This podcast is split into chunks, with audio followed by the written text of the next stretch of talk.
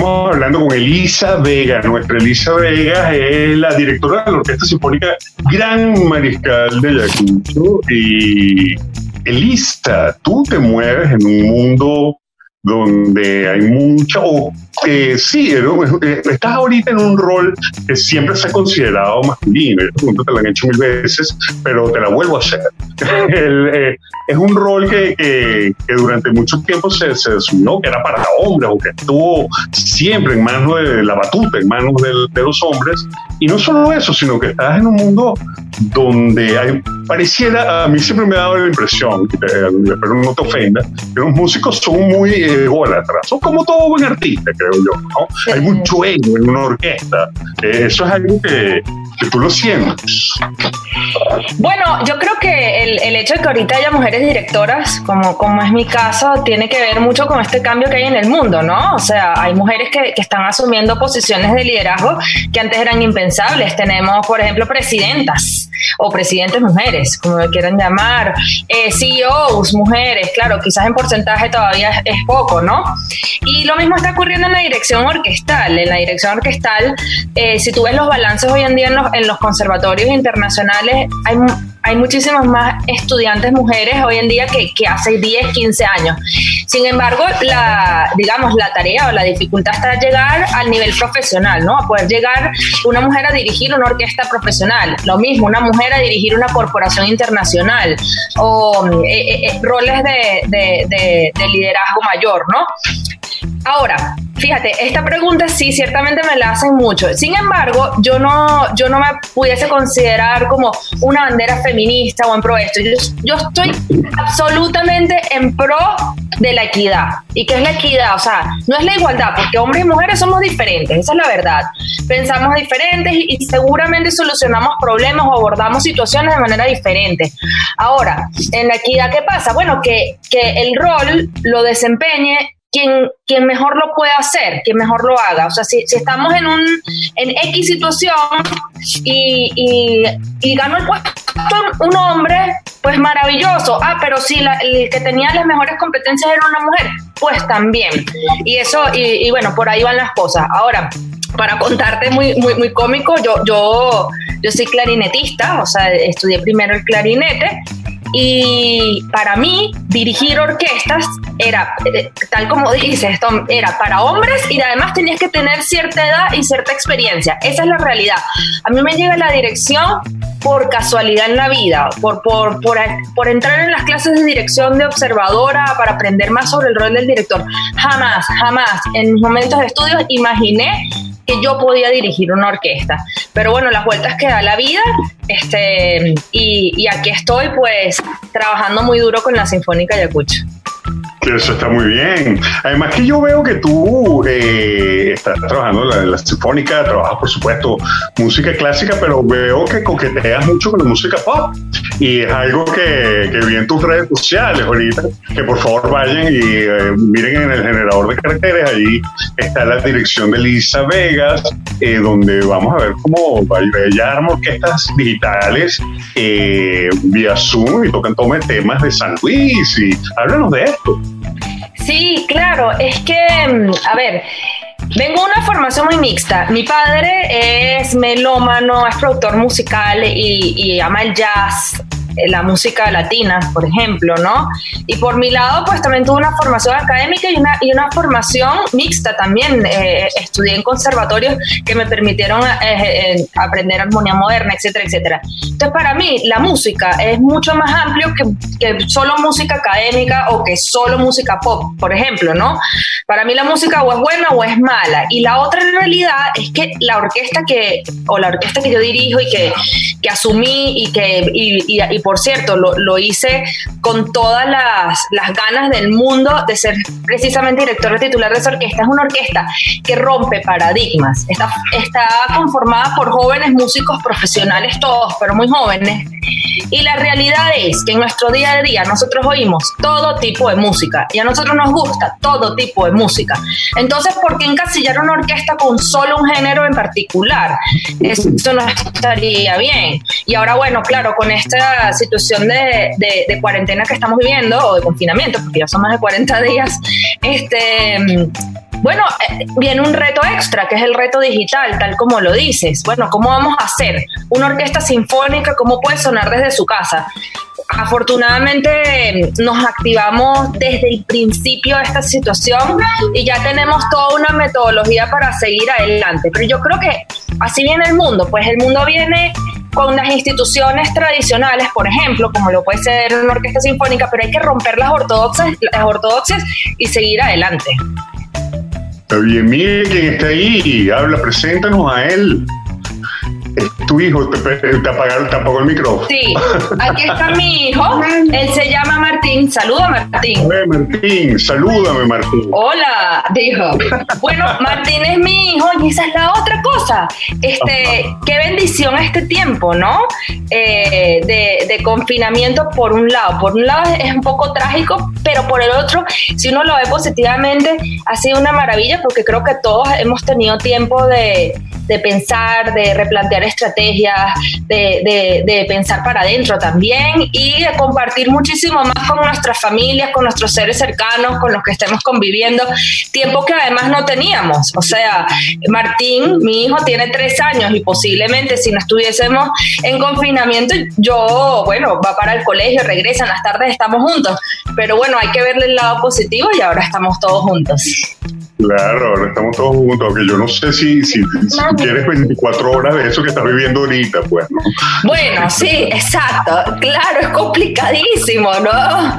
Y ahí es donde, donde uno agradece, por ejemplo, tener familia cerca, no sé, pero eh, creo que cada quien está viviendo su, su, pequeñito infierno a lo mejor, pero yo también pienso que, que, que bueno, que, que, como te digo, o sea, eh, intentar usar este tiempo para, para cosas que a lo mejor no no, no, normalmente la urgencia no nos los permite, ¿sabes? Ver la importancia. no, es muy importante. Esto yo, yo no sé si vino a cambiarnos o no, pero eh, son momentos que nos están poniendo a prueba. Eh, recordemos que en una, de las agrupaciones, yo diría que la agrupación venezolana más importante de Venezuela de música pop, rock y acá en general son nuestros amigos de Desorden Público. Desorden Público cumplió recientemente 35 años y eh, bueno, sé que nuestra Elisa estuvo en un proyecto con desorden público y justamente yo creo que uno de los grandes éxitos de desorden público es que ellos se entienden como banda, a pesar de que, bueno, claro, ellos tienen su, su, su cara que es Horacio Blanco, pero Horacio Blanco, digamos que es un tipo que yo creo que es lo suficientemente inteligente para entender que es parte de, un, de una banda, ¿no? Y te preguntaba sobre eso y la música clásica. ¿Cómo es la cuestión de, la, de los egos de una orquesta y por supuesto después vamos a hablar de desorden público. Mira, a ver, em, es verdad, puede haber egos, pero también desde hay, hay, un sentido de, primero, de responsabilidad, de comunidad, ¿no? Creo que cada uno de nosotros en una orquesta entendemos desde, desde muy temprano que, que cada uno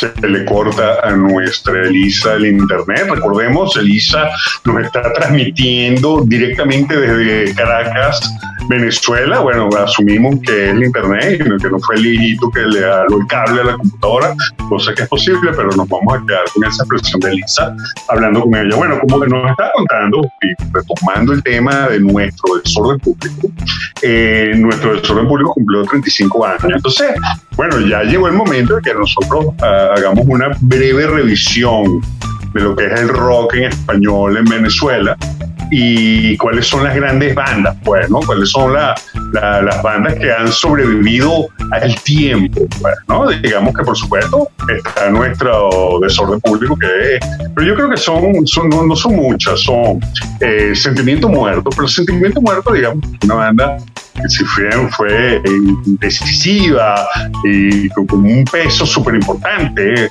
eh, a nivel de, la historia de nuestro rock eh, fue una banda que tuvo una poca, digamos, vida. Sentimiento Muerto duró mucho tiempo. Después está Desorden Público, que yo creo, eh, esto me enteré yo en un concierto, en, un festival, en el Rock en el Parque, en, Colombia, donde al sordo público la presentan como la banda más longeva de ska de Latinoamérica. Y nuestra Elisa, que ya pudo volver y ya está aquí con nosotros, eh, ella eh, estuvo eh, en este proyecto con la banda y hablamos de los egos y, y los músicos. Estamos hablando de eso. Sí, bueno, tú sabes, luchando con el Internet, que a veces se puede poner complicado. Eh, bueno, sobre los egos te, comentaba que no están, no están así, creo que cada uno de nosotros sabe lo que tiene que cumplir. Puede haber egos dentro de una misma fila de instrumentos, por ejemplo, una fila de violines, que son varios, sabes, aquella situación de que a lo mejor yo, yo estoy más capacitado que tú, eso creo, para tomar el rol, qué sé yo. Pero en realidad cada uno de nosotros entiende que somos parte de un engranaje mayor, porque para para poder hacer una versión conjunta de una obra tenemos que estar todos en sintonía, tenemos que estar sincronizados, tenemos que estar, digamos, bajo, bajo, bajo el mismo espíritu. Y ese, ojalá, mira, te digo, ojalá muchísimas cosas funcionaran como una orquesta, el mundo sería diferente, ¿sabes? Donde cada quien supiera que su rol es fundamental para que el otro pueda hacer y servir, porque en verdad estamos sirviendo, o sea, capaz yo soy un oboísta, ahorita tengo un solo y luego entiendo que tengo que servir de plataforma para que venga el clarinete y haga el solo, los violines, o sea, es un, es, es un mundo, digamos, donde donde cada uno de nosotros es súper importante, tiene un rol que jugar y, dependemos de que todos lo hagamos bien para, para, para el bien común, ¿no? Entonces, es bella. Sí, es, el concepto de, de, hormiguero, pues, ¿no? Es un hormiguero que finalmente es con un fin común y un bien común. Yo pensé, Elisa, que el sistema de orquestas de Venezuela, eh, que aún sigue siendo un pilar en nuestro país, eh, iba a ser, eh, de alguna manera, iba a salvar. Y yo, y yo creo que, bueno, y tú sabrás de esto más que yo, que la, cantidad de músicos venezolanos, de, la calidad de nuestros músicos es una cosa que es notable y, y que se reconoce a nivel mundial. Sin embargo, pues vemos que, que como, como, bueno, como todo lo que está pasando en el país eh, ha estado sumamente afectado y ya, ¿tú cómo sientes al venezolano afecto a la música clásica? ¿Tú sientes que somos personas que, que tenemos esa sensibilidad? Yo, o sea, tendría que decirte que sí, con todas las bases. Es decir, a ver, yo vengo del Sistema Nacional de Orquestas, también dirigí mucho tiempo una orquesta del sistema. La Gran Mariscal de, de es la única orquesta no política del país, o sea, es la única orquesta profesional que no depende del gobierno, ¿no? Y una de las razones por las que estoy eh, con ella es por eso, porque yo, yo creo en, en las libertades, creo en, o sea, me parece que la pluralidad, pues, ¿no? Y quiero contarte que justo para, a ver, eh, yo sé que estoy hablando de, voy y vuelvo, pero yo estoy en Venezuela por un propósito, es un propósito muy claro. He tenido oportunidad de, dirigir en otras partes del mundo. Y sí, eh, muy bien, está bien, es chévere, la oportunidad de entrar y salir para mí siempre es muy importante, pero nada se compara con el impacto que puede tener hacer un buen espectáculo dentro del país, porque en un país con tantas necesidades como este, cuando tú ofreces algo de calidad, un espectáculo de calidad, porque la orquesta hace muchos espectáculos, más allá de conciertos, todos con propósitos, este, tú sientes el agradecimiento y de la sensación de esperanza en el futuro. Y esto me lleva a contarte que el 8 de marzo, el 8 de marzo, justo antes de nosotros entrar en confinamiento, nosotros entramos en confinamiento una semana después, el 15 de marzo, ¿no? Em, nosotros tuvimos un concierto en la Concha Acústica de Bellomonte, que bueno, para los que no conocen es un espacio abierto, ¿no? Que aloja hasta 8.000 personas y rompimos récord de asistencia con el Carmina Burana o sea, no era una agrupación pop, no era fulano de tal, era la orquesta sinfónica tocando Carmina Burana. Y fue un acto de civismo por un momento, por un momento. Fueron más de 8 mil personas que estuvieron ahí reunidas. En un país con las condiciones de inseguridad que conocemos, etcétera, la gente fue un espectáculo al aire libre, en la noche, cayó la noche, se movió cívicamente, bajó, había seguridad, había policía, había todo. Y eso fue como una especie de ventana al futuro. Después entramos en confinamiento, pero por un momento sentimos esto es lo que se puede.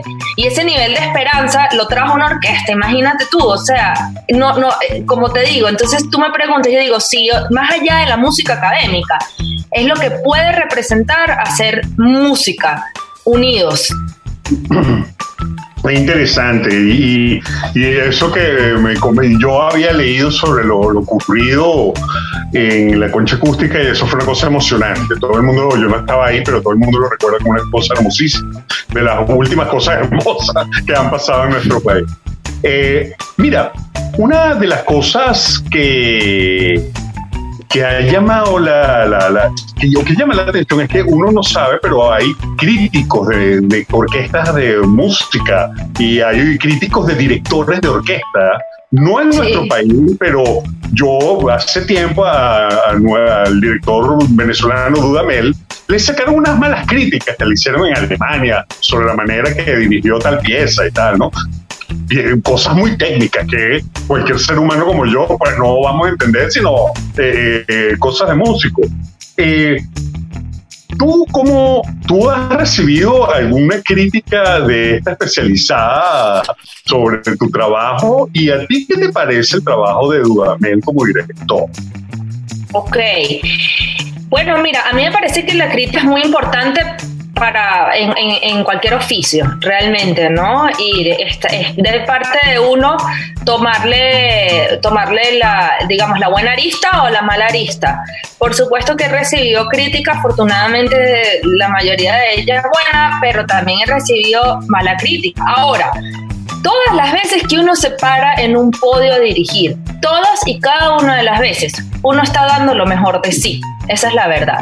Entonces, si gustó, bien. Y si no gustó, pues bueno, uno va a mejorar, obviamente. O primero no hay que gustarle a todo el mundo, pero si sientes que no que quizás no fue tu mejor concierto, no fue la mejor versión que hiciste de la obra, lo que sea, bueno, te toca entonces la autorreflexión para la próxima vez. Pero uno no está dando más o menos. Uno no es que, bueno, medio hice la cosa. No, uno deja todo allí. Es como, no sé, los deportistas. No ganaron la medalla. Ok, no la ganaron, pero el señor o la señora hizo todo por ganarla. Entonces es más o menos lo mismo. Entonces también, bueno, entender los balances internos y decir, este, fortalecerse, porque una crítica ciertamente pudiese derrumbarte, pero bueno, está en uno entender que, que, que, no, que no sea así. Luego me estás hablando de Gustavo Dudamel. Bueno, Gustavo Dudamel es un genio musical, así mismo te lo digo. O sea, él es un director capaz de hacer cosas muy, muy retadoras, como por ejemplo dirigir un ciclo de Mahler completo de memoria. Eso es una, una cosa titánica, o sea, eso, eso es, me quito el sombrero. Y desde pequeño se vio en él una figura prodigia, o sea, él, él es un músico prodigio, ¿no? Entonces, claro, por otro lado, creo que lo, lo critican mucho porque a lo mejor en su juventud, que se movía mucho, qué sé yo, pero bueno, hay que ver el, Dudamel de hoy día, ¿no? El Dudamel de hoy día es una persona muchísimo más centrada en ese sentido. Sin embargo, la música que sale, la energía que tiene, la empatía que tiene con las orquestas, es una cosa de admirar, es una cosa de reconocer. Más allá de la cuestión política. Y ahí vuelvo otra vez a lo de que yo estoy ahorita con una orquesta que es absolutamente apolítica. O sea, está mal unir peras con manzanas, es verdad. Pero sinceramente, si, si él fuese o no fuese chavista, madurista, bueno, eso es su postura personal y hay que respetarla, así como que la mía puede ser blanco, amarillo, negro, rosado, lo que sea. Eso hay que respetarlo, ¿no?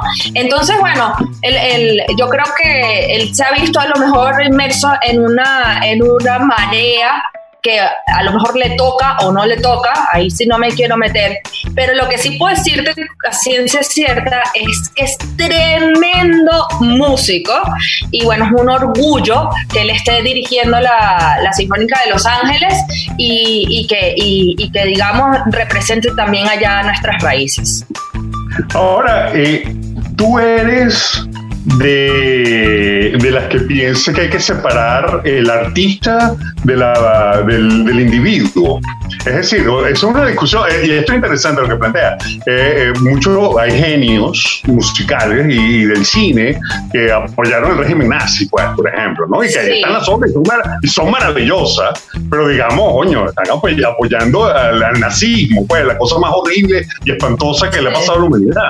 Entonces, esa pregunta se echó mucho. Uno tiene que separar al artista de, esa, de que el artista no, cuando asume posturas políticas o no asume. Yo, yo digo que lo de Manuel fue un silencio doloroso, pues, más que asumir una, una cosa, ¿no? ¿Tú qué opinas? Mira, yo creo que el que, el que, el que se o sea, es válido, porque el artista siempre está, digamos, filosofando en torno a propósitos, a razones de ser, y es válido que, que de repente puedas tener empatía con, con, con alguna tendencia, por ejemplo. O, pero, pero bueno, eso, eso como dices tú, te puede traer secuelas en el tiempo, ¿no? No, no, no vas a salir inmaculado de una situación así. Ahora, nosotros como artistas, o por lo menos, digamos, en mi caso, directora de orquesta de una orquesta, nuestro propósito es servir a una sociedad. Eso es así. Nosotros servimos a nuestra sociedad, servimos a nuestra ciudad y a nuestra comunidad y tenemos que inspirarla. Y para eso hay que trabajar mancomunadamente con la política. Es decir, hay que trabajar con la persona que esté, por ejemplo, en una alcaldía, porque quieres tocar en un espacio público, hay que trabajar con un gobernador, hay que trabajar.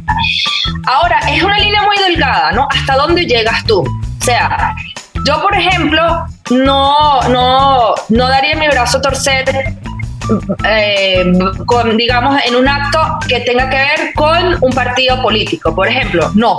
Ahora, vamos a celebrar una fecha patria supongamos allí, el 5 de julio en Estados Unidos, ¿no? Una fecha patria es una fecha patria esté quien esté en un gobierno y se celebra como una fecha de la nación. Allí yo, por ejemplo, digo absolutamente vamos porque estamos celebrando un país. Ah, bueno, que vamos a celebrar el acto del partido tal. No, ahí no, ahí no, porque eso te vuelves entonces partidista, ¿no? Claro, pero esos son límites que yo creo que cada persona pone en su vida, ¿no? Y volviendo a, creo que es tan, tan, tan necesario hoy día que, que como que las personas que estén en, la, en las cabezas de las instituciones entiendan eso. Yo actualmente, desde, o sea, desde este año, formo parte del Foro Económico Mundial eh, bajo el programa de John, John Global Leaders. Es un programa de cinco años ¿no? de formación y fíjate, estoy, estoy muy encantada porque es una visión conjunta de, de, cada quien desde su espacio, porque realmente en el Foro Económico Mundial no se espera que uno venga a salvar el mundo, sino es eso del granito de arena, ¿no? Cada quien desde su espacio está haciendo lo que tiene que hacer por un bien común que además puede ser a lo mejor replicado a nivel mundial. Y bueno, es allí nuestro trabajo, ¿no? Hacer un buen trabajo a nivel local que, que pueda inspirar a lo mejor a alguien más allá. Claro, claro, está muy bien, está muy bien. Mira, y cuéntanos qué, qué va, qué, cómo ves lo, o sea, que ¿Cómo va a ser la orquesta en estos tiempos? O sea, que, ustedes que son performers, que tienen que apuntarse a un escenario, que viven de eso, ¿Cómo ves tú que se va a adaptar la orquesta? yo, estamos viendo los intentos que está haciendo el teatro, que es algo muy parecido a, la, tragedia que están viviendo ustedes. ¿Cómo? ¿Qué, han pensado? ¿Qué has pensado tú y qué has visto? ¿Qué crees que funciona? Bueno, Ciertamente es súper complejo, eh, como sabes, somos como los últimos en los eslabones, ¿no? Eh, digamos a la hora de, volver a, unir la sociedad. Es complejo. Nosotros, la, verdad es que nos pusimos como como objetivo arrancar de nuevo el año que viene. O sea, desde que empezó esto dijimos, mira, ¿sabes qué? Vamos a hacer una planificación donde todo este año sabemos que vamos a estar encerrados. Complejísimo, con una de las crisis peores del mundo, con, bueno, con todo lo que está pasando, porque aquí la crisis, sí, el COVID está aquí, pero aquí tampoco allá, hay electricidad, no hay salud, o sea, casi no, no, hay muchas cosas, ¿no? Que, que deberíamos tener. Pero, pero bueno, estamos haciendo estrategias digitales y la verdad la verdad, si quieres que te diga la verdad, pues este, aunque ha sido muy difícil, hemos usado este tiempo para hacer nuevas estrategias y estrategias mixtas. Yo creo que cuando nosotros volvamos ya no va a ser como antes, vamos a estar como una especie de mundo mixto donde la orquesta se va a presentar, sí, ciertamente en público, pero eso va a estar ya también conectado con muchísima más tecnología, porque bueno, la, la vida, este, este, esta nueva era nos los pide de esa manera, ¿no? Mientras tanto, haciendo espectáculos digitales, tengo que contarte que tenemos uno que se llama Sincronía, que, que lo hacemos con Crack Studios, que es un estudio creativo que hay en Venezuela, y Sincronía es un espectáculo que básicamente versa sobre si una orquesta en esta cuarentena ha podido seguir sonando, como es el caso, cualquier equipo puede. Y no, no es un taller, no es un concierto, realmente es un espectáculo que estamos ofreciendo y ha tenido muy, muy buena receptividad entre grupos, empresas, trabajadores, etcétera, etcétera, que, que, han, que han, querido pues eh, contratar el espectáculo a través de las redes sociales, o sea, se, hace en, en, plataforma Zoom digital. Y, la, y yo creo que es eso, es buscar, no quedarse atrás, sino ver qué puedo hacer dentro de estas posibilidades para, para seguir sobreviviendo. Y después eso, pues dejarlo como, como una especie de, de, nueva, de nueva parte de, de, nuestra realidad. Obviamente cuando hablamos con los músicos estamos todos deseosos. muchos me dicen, mira, es que yo quiero tocar donde sea, como sea, dime, o sea, en la calle, donde sea, así sea yo solo, dos personas. Sí, por supuesto, hay como una, una especie de necesidad de, de reencontrarnos, pero, pero bueno, todo a su debido momento. Claro, claro, eso está muy bien. Mira, eh, bueno, vi recientemente que fuiste portada de estampas. Yo no sé, estampas se sigue imprimiendo. No, ahorita está digital. Ahorita está digital, porque bueno, y, si no podemos salir también, supongo, ¿no? No, no, claro, no, no, hace sentido. Ahorita todo es digital, todo es Exacto. Muy bien, muy bien. Mira, eh, bueno, Elisa Vega nos acompañó el día de hoy en No Te Rías, que es verdad, de verdad. ¿Hay algo que tengan programado aparte de lo que me acabas de decir, más adelante, que quieras compartir con nosotros? Sí, bueno, comentabas eh, anteriormente desorden público, ¿no? Y, ah, claro, y, y sí, ciertamente es una banda que, que es amiga de la orquesta desde hace mucho tiempo, muchos años. Eh, personalmente también muy amiga de, de, Horacio, su, su cantante líder. Y bueno, como, como venezolana me llena mucho orgullo porque ciertamente es la, es la banda latinoamericana de Scam, la más, sí, la que tiene más tiempo, pero además de eso, una, una de las bandas de Scam más importantes del mundo, o sea, del mundo. Y, bueno, eso es un legado importantísimo en nuestro país. Con ellos no solamente hicimos ese tema, sino que tenemos unos, un tiempo desarrollando un hermosísimo proyecto sinfónico en el que no es que vamos a tocar su música, sino realmente queremos inspirar, inspirar y a través de su música unida con la orquesta decir, mira, ¿sabes qué? Nosotros éramos esto, somos esto, pero vamos a hacer esto. Y ese proyecto, que en principio ya se tenía que haber presentado en mayo de este año, pues decidimos, ¿sabes qué? Vamos a seguir adelante. Y si ahora es digital, pues vamos a empezar digital y después nos reencontraremos, etcétera, etcétera, etcétera. Porque nuestra labor de inspirar existe, es conjunta y, y bueno, ese es un proyecto que sigue adelante ahora en remoto y después presencial. Eh, no, estoy encantada de haber conversado contigo hoy y, y, haber podido mostrar esta ventanita. A veces uno ve las cosas malas que, que, están ocurriendo, no solo en Venezuela, sino en todas partes del mundo, pero también ocurren cosas buenas, ¿sabes? Y, y eso también es bueno mostrarlo, es bueno decirlo este y, y claro. dar un poquito de, de esperanza a todos. No, no, sí, sí, sí, definitivamente yo creo que personas como tú son lo que yo creo que finalmente van a rescatar a nuestro país, que es la cultura. Yo creo que eso es lo que nos hace falta y bueno, embajadores como tú son indispensables. Muchísimas gracias, Elisa. Elisa, ¿compones o nada más ejecutas?